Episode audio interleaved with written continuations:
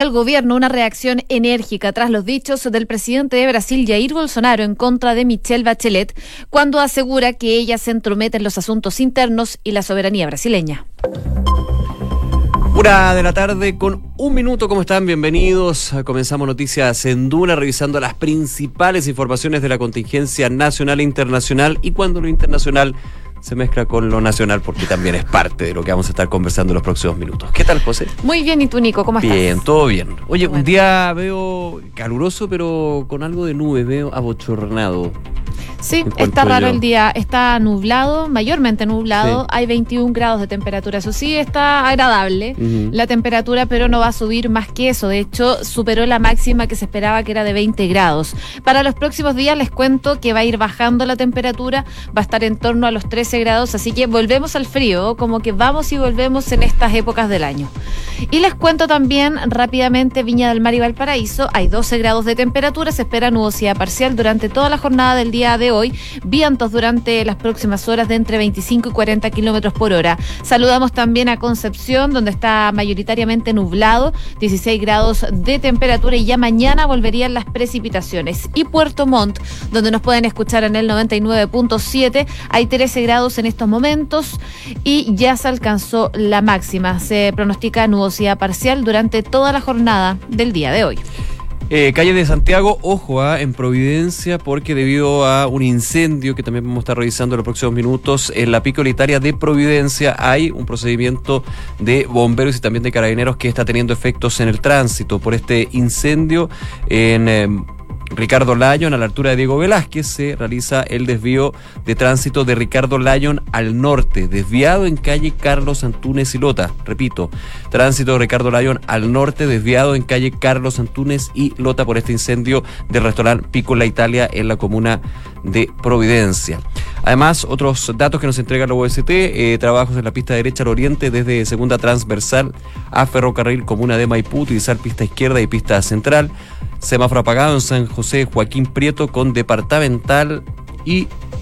De rajo, eso es... Sí, son los puntos especialmente que están generando temas. Ahí hace dos horas hablaba de trabajos en la vía de Américo Vespucio al oriente, al sur, a la altura de Martín de Zamora, segregación de pista derecha y central. Se podría estar manteniendo eso, así que atentos en la comuna de Las Condes y por sobre todo como le contaba yo, la comuna de Providencia, porque ya está desviado el tránsito de Ricardo Lyon al norte, en calle Carlos Antunes y Lota, por este procedimiento de bomberos, este incendio a el tradicional restaurante Piccola Italia en la comuna de Providencia, que eh, está en pleno desarrollo. Estoy revisando en regiones, al parecer está todo tranquilo, pero destacar, se viene el 18, este feriado largo, y varias autopistas ya tienen en algunos sectores habilitados los sistemas de free flow, así que... Ah, plan de contingencia adelantado. Claro, el llamado es a informarse porque en algunos sectores, en algunos pórticos, ya están cobrando como free flow. Sí. Para que tengan ojo. Tiene la gran prueba de fuego para este mega, esta mega celebración de fiestas patrias que algunos van a ser cuatro días, cinco, nueve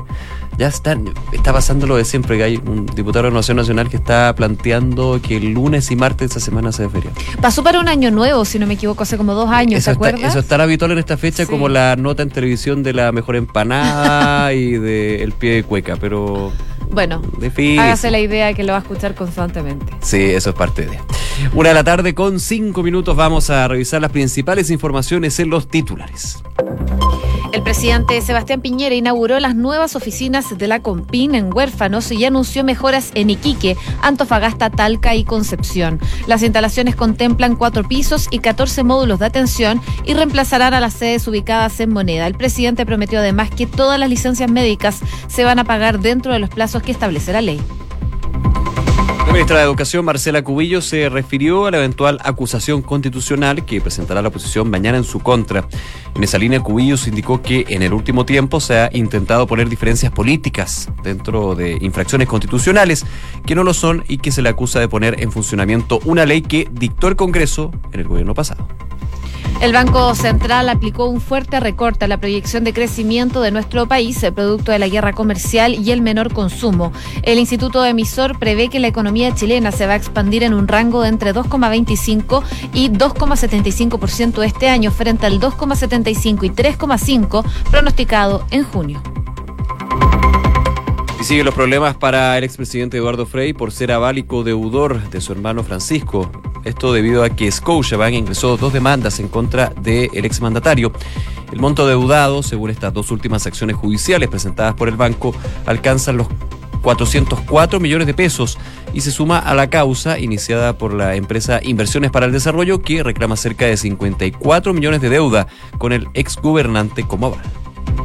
El canciller Teodoro Rivera enfatizó creer que todavía está dentro del juego democrático esta polémica entre el embajador chino y el diputado Jaime Belolio.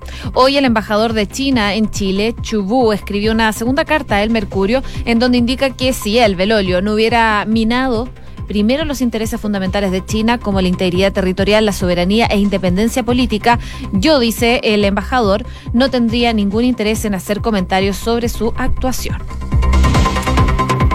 En noticias internacionales, eh, Michelle Bachelet advirtió que en Brasil ha habido una reducción del espacio democrático.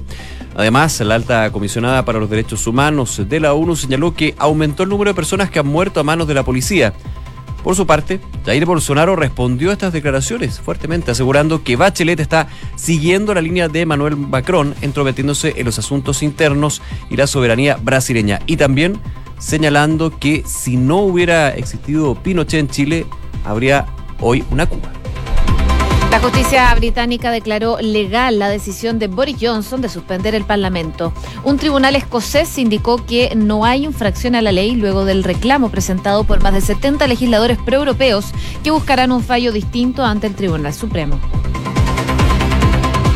La jefa de gobierno de Hong Kong retirará el polémico proyecto de extradición que desató las protestas de los últimos meses. La mandataria Carrie Lam comunicó la medida en un video oficial asegurando que va a presentar la iniciativa para quitar la ley en cuanto el Parlamento reanude sus sesiones.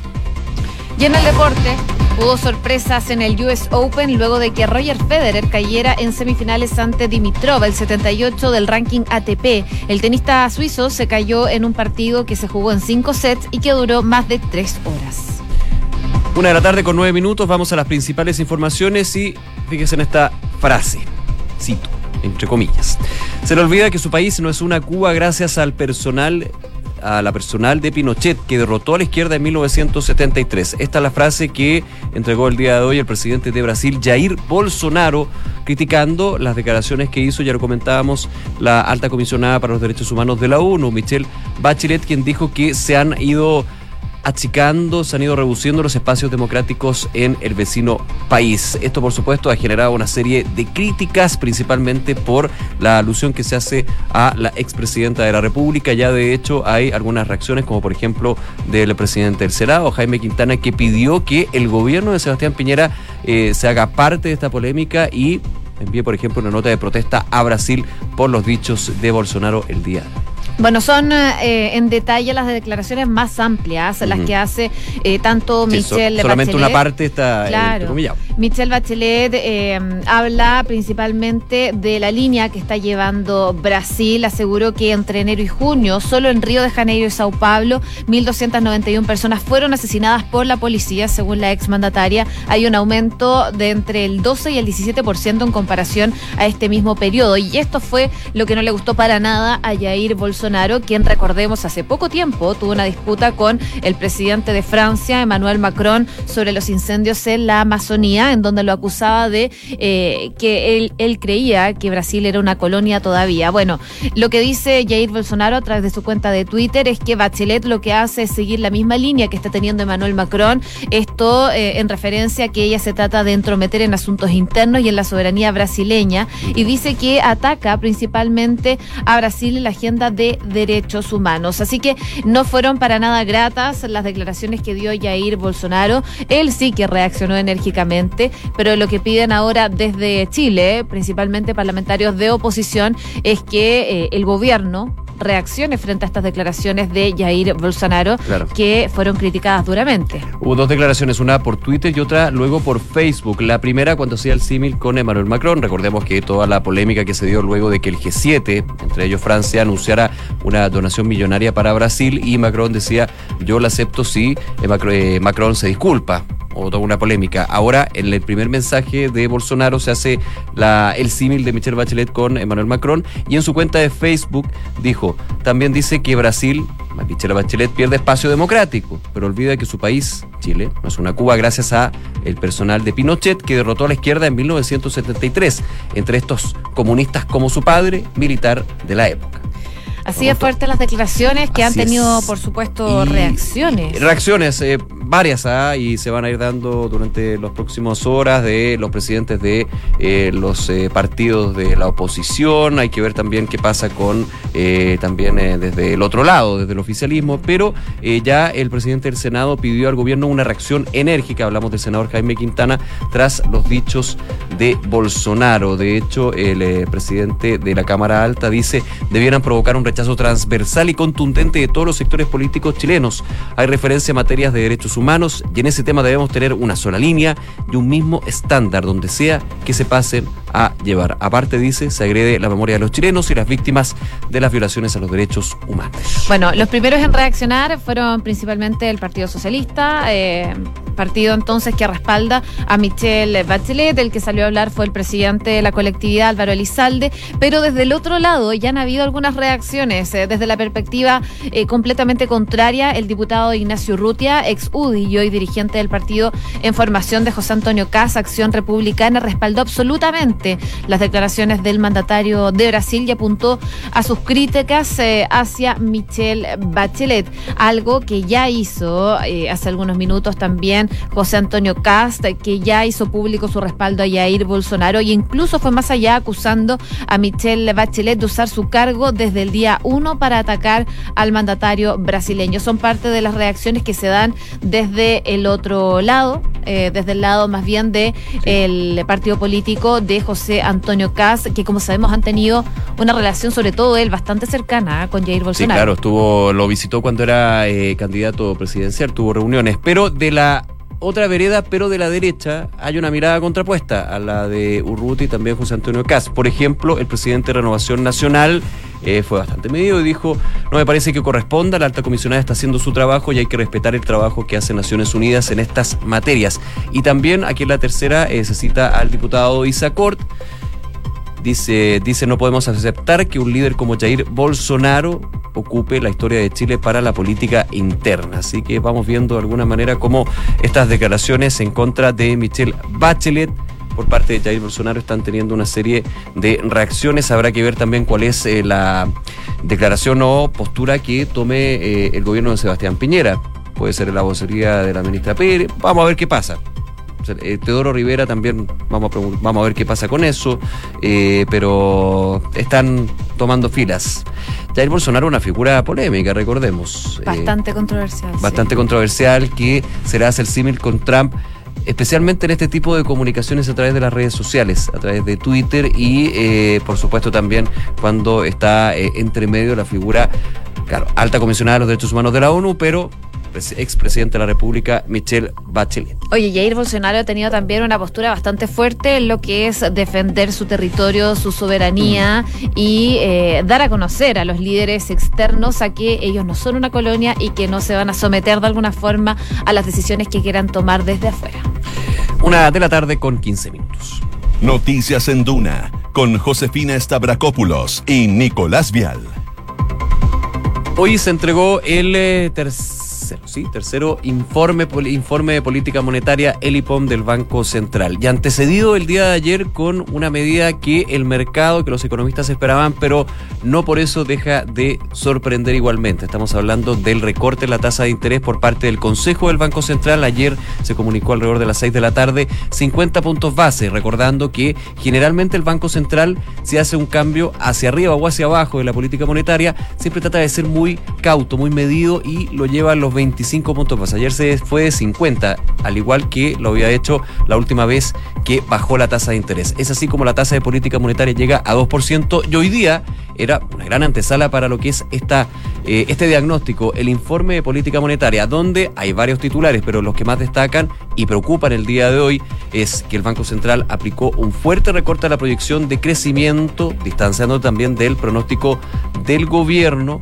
Y eh, otro tema relevante que también hay que tener en consideración, viendo las luces y las sombras de este informe de política monetaria, tiene que ver con la inversión, que en los últimos... Eh, los últimos balances del Banco Central habían sido positivos, sin embargo, también se hizo un ajuste bien duro en el cálculo para la inversión de este año y del 2020 de hecho, para el 2021 se eh, mantuvo un crecimiento de 4,1%, pero para este año se espera que la inversión, que es clave, que se ha hablado muchísimo en lo que es, por ejemplo, la agenda de reactivación económica, llegaría a un 4%, muy por debajo del 4,5% del informe de política de junio, es decir, el anterior que había publicado el Banco Central. Hoy día se le preguntó al ministro de Hacienda, Felipe Larraín, desdramatizó de alguna forma lo que es este informe de política monetaria del Banco Central que aplicó este nuevo y fuerte recorte a los cálculos de crecimiento de la economía chilena, dejándolo también una vez más como fuera de los pronósticos que tenía el gobierno y que ha hecho, ha, dado a conocer el último tiempo. Y en ese contexto entonces fue que el ministro de Hacienda valoró este recorte de tasas del Banco Central e hizo también un llamado a todos los sectores a trabajar para poder acelerar el eh, crecimiento de lo que es la economía local. Según sus palabras, decía que él destaca la importancia del impulso monetario, del impulso fiscal, dice que es necesario que eh, nos eh, veamos las camisas, que salgamos a trabajar. Eh, es parte de los llamados que hace el ministro de Hacienda y que por supuesto ven con preocupación también de alguna forma lo que está pasando con esto. Claro, llamó de hecho a remangarse la camisa, a trabajar justamente para recuperar la senda del crecimiento con distintos aspectos. De hecho, también hubo recortes en los precios del cobre, muy preocupante. Hay dos elementos aquí que están confluyendo en un escenario económico bastante negativo. Por un lado el externo, la guerra comercial, que tiene para rato. Mucho. Tiene para rato y, parece que se intensifica. leve baja el dólar. Sí. Leve. Es que ya, claro, entre que internaliza, no ha habido ningún mensaje a través de Twitter de Donald Trump, eso como que te va relajando un poco el escenario. Y segundo, no hay que dejarlo de lado, por supuesto, el factor interno. De todas maneras. Un año que ha sido bastante lento, con contingencias, con elementos, evidentemente, con cifras que eh, no convencen a muchos y una proyección que por lo menos en la mirada, en este penúltimo informe del año del Banco Central, se indica que Chile estaría creciendo entre un 2,25 y un 2,75%. O sea, se aleja aún más de este tres y medio que se postuló en algún minuto en el gobierno, 4 ya el año pasado, 3,2 esa es la mirada que se tiene. Esto eh, ya el informe política monetaria anterior tenía un rango de crecimiento de entre 2,75% y 3,5%. O sea, el techo se rebaja de manera bastante fuerte, de un 3,5% a un 2,75%. Y aquí la guerra comercial ha sido un elemento de análisis bien preocupante para el Banco Central y también los factores internos. E insisto, una cosa es el IPOM, pero también la medida inmediata que tiene el Banco Central para eh, mantener la inflación estable, que su gran objetivo, pero también inyectarle de alguna manera impulso a la economía chilena, que es rebajar nuevamente en medio punto, medio punto, la tasa de política monetaria, donde evidentemente tiene un efecto en los créditos hipotecarios, de consumo y por sobre todo la señal, pero que muchos dicen, aquí la señal del Banco Central es que la cosa está más difícil de lo que estaba pensando antes. Una con 19. Noticias en Duna, con Josefina Stavrakopoulos y Nicolás Vial. Y viajamos a Hong Kong, pero esta noticia también está un poco ligada a nuestro país, se les vamos a contar más adelante. Lo primero es que la jefa de gobierno de este autónomo Hong Kong, Carrie Lam, ya anunció la retirada definitiva del polémico proyecto de ley de extradición que, recordemos, desató toda esta ola de protestas en el último tiempo en el territorio autónomo. Y esta medida que hubiera prometido la entrega de sospechosos a países eh, con los que la ex colonia británica carece de acuerdos y que hacía temer que se abriera la puerta también por primera vez a la extradición a China, se encontraba suspendida, pero no fue suficiente. Ellos la suspendieron cuando iniciaron las protestas. Después, de hecho, Carrie Lam dijo que este proyecto estaba muerto, pero era necesario que finalmente sacara este proyecto para que diera una señal eh, más eh, lógica de lo que estaba pasando. Es la primera vez eh, que el gobierno autónomo accede a alguna de las exigencias que han hecho los manifestantes. Es un gesto concebido para intentar rebajar de alguna forma estas fuertes tensiones que vive el territorio, pero probablemente no van a ser suficientes porque son cinco los petitorios que hacen y eh, este es uno de los cinco. Así que los otros, ella dijo que no iba a ceder, como por ejemplo dar más acciones democráticas, por ejemplo en el ámbito de las protestas, en la violencia policial, entre otros. Al comienzo de las manifestaciones, recordemos, eh, el petitorio de la ciudadanía que salía a las calles era eh, sacar este proyecto de ley de extradición pero fue mutando, fue aumentando ya varios elementos que se han ido sumando a este petitorio y claramente hoy cuando ya se habla de la posibilidad de sacar el proyecto no deja conforme a quienes están manifestándose en Hong Kong, que quieren eh, una serie de medidas para resguardar la democracia en Hong Kong. Recordemos que es Hong Kong un territorio antes que estaba bajo la potestad de Reino Unido, pero que luego se semianexa, podríamos decir, a China. Es un régimen semi-soberano. Hay dos gobiernos, el chino y el hongkonés, quienes operan en la isla. Y evidentemente la situación de Carilam es bien compleja porque ya no solamente tiene un foco de conflicto, que era el proyecto de ley de, extra, de eventual extradición de Hong Kong a China, sino que aquí hay otros puntos en el petitorio que ella dice, no, pues esto es mucho, pero la gente, los que se están manifestando, los que se han manifestado de manera desgraciadamente más intensa, más violenta, no solamente desde ellos, sino también desde la policía, han generado una serie de reacciones que de alguna manera dicen, esta podría ser una medida, pero faltan otras. Faltan otras, por supuesto, probablemente van a seguir las manifestaciones. En todo caso, Carrie Lam ya aseguró que no va a presentar su renuncia al gobierno chino, como se especulaba en algún momento, luego de que se filtraran unas conversaciones. Ella dijo que se va a mantener, por lo menos, eh, liderando lo que es Hong Kong, así que probablemente eh, todavía no va a haber noticias respecto a eso, solo que se retira definitivamente este proyecto. Pero esta polémica incluso llegó a nuestro país. Hay una patita chilena. Ustedes dirán, ¿cómo algo de Hong Kong puede llegar a Chile. Bueno, así es, porque eh, hubo una serie de declaraciones cruzadas en las cartas de El Mercurio. Entre, el fin de semana, de hecho. La, primera, vamos a hablar. Sí, entre el diputado de la UDI, Jaime Belolio, y el embajador de China, Chu Wu, quien ha emitido duras críticas al legislador luego de que se reuniera en Hong Kong con el activista Joshua Wong, que recordemos en algún momento estuvo en prisión preventiva respecto de estas manifestaciones. Bueno, el miércoles el diplomático nuevamente publicó eh, una carta en el Mercurio en la que consignó que pareciera que la democracia en que cree Belolio es la misma a la que alude el secretario de Estado de Estados Unidos, Mike Pompeo, cuando dijo que como director de la CIA mentimos, engañamos y robamos. Esto ha ido en escala y hoy día quisieron preguntarle en Hablemos en Off aquí en Radio Duna precisamente al diputado Belolio de qué se trataba esta disputa. Escuchemos lo que dijo en sus propias palabras. Hasta ahora el único partido que ha apoyado ciegamente a lo que ha dicho el embajador chino es el Partido Comunista. Eh, y los demás, en algunos casos han sido cautos, otros han tenido diferencias en cuanto lo ponderan. Yo me siento plenamente respaldado además por la Cancillería chilena en cuanto que el embajador tiene todo el derecho de opinar, eso está perfectamente bien.